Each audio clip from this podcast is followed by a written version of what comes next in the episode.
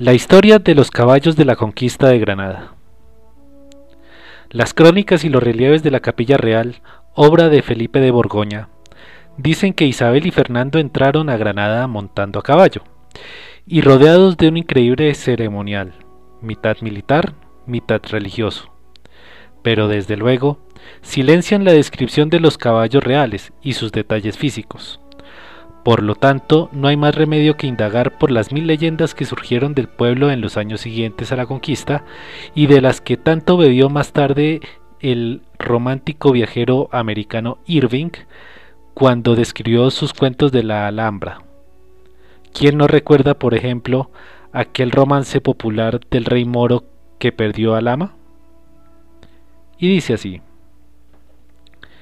Paseábase el rey moro por la ciudad de Granada, desde la puerta de Elvira hasta la viva Rambla. Ay de mi alama, descabalga de una mula, en un caballo se cabalga, por el zacatín arriba, subido en la alhambra. Ay de mi alama. Por cierto, la reina Isabel también solía montar a mula, como cuentan los grandes cronistas. A fin de animar los que asediaban la villa, Isabel les hizo una visita especial desde Córdoba.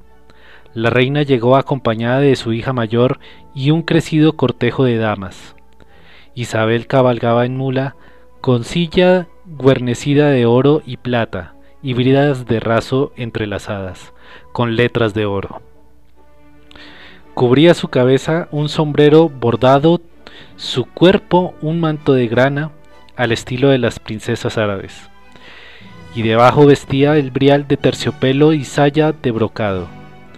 Llevaba dos faldas de brocado y terciopelo, y una especie de capuz morisco de escarlata, usanza a nobles doncellas granadinas. A sabiendas, eso sí, de que no puede pasarse en unos folios la odisea final de la conquista de Granada pues imposible sería relatar lo que sí hubo de gestas caballeriles.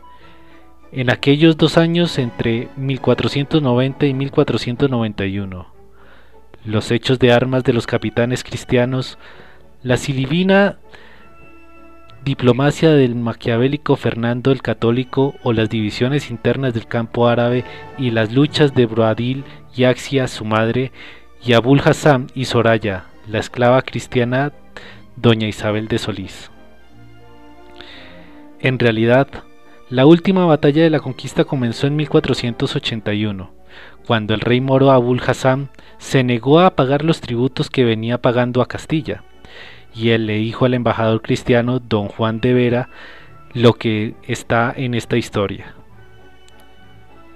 Id a decir a vuestros soberanos que ya murieron los reyes granadinos, que pagaban estos tributos y que en Granada no se labran ahora monedas para Castilla, sino alfanjes y puntas de lanza contra nuestros enemigos.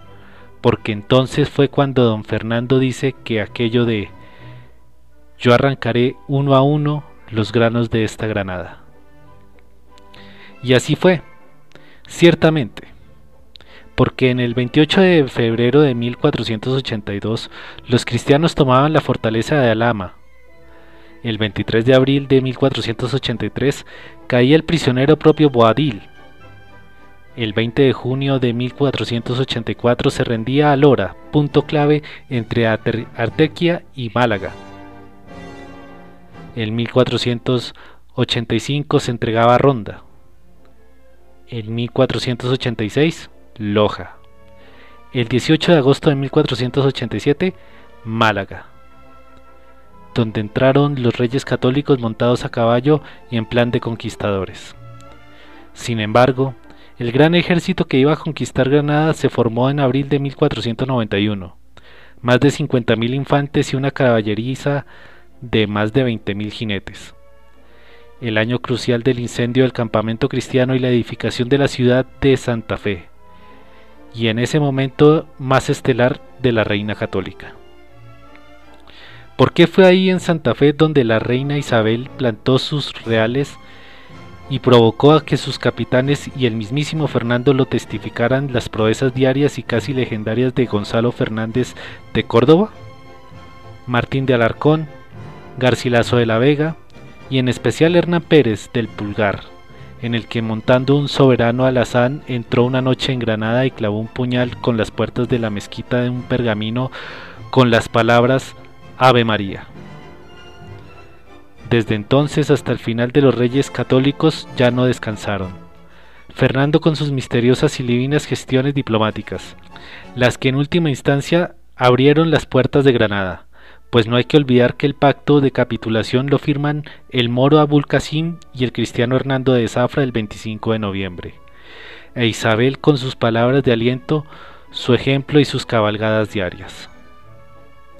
La entrada triunfal en Granada se produjo la mañana del 2 de enero de 1492 y según los cronistas de aquella jornada fue histórica, porque primero entró en la ciudad un destacamento de caballería vestido y enjaezado de gala, con Fray Hernando de Talavera al frente, un puñado de jinetes de lo más florido del gran ejército comandados por el conde de Tendilla, los tenían en la misión de colocar en las rojizas torres de Alhambra las banderas de Castilla y Santiago, los otros la de hacerse cargo del gobierno de la capital y el control de la Puerta de la Vega. Después Boadil, junto a sus hermanos, familia y un nutrido grupo de caballeros moros, salió de Granada por la Puerta de los Siete Soles, y según la leyenda al traspasarla dio la orden de cerrarla a piedra y canto fue en el encuentro de los reyes católicos para hacerles entrega de las llaves de la ciudad. Entonces se puso en marcha la comitiva real y el gran ejército con sus capitanes al frente. Según la historia, abrían la marcha de la reina Isabel y el rey don Fernando, pues tanto monta y monta tanto doña Isabel como Fernando, acompañados a un lado y a otro el cardenal de Mendoza y el príncipe heredero, que contaban con 14 años de edad. Una leyenda dice que Isabel rompió el protocolo y a las puertas de la ciudad picó escuelas a su caballo, ruano con más señas. Y este se adelantó todos. Unos dicen que se llamaba vencedor, otros creyente. También se cuenta que aquel día, cuando el clero entonó un Te Deum en acción de gracias por todo el ejército, se hincó de rodillas con Isabel al frente.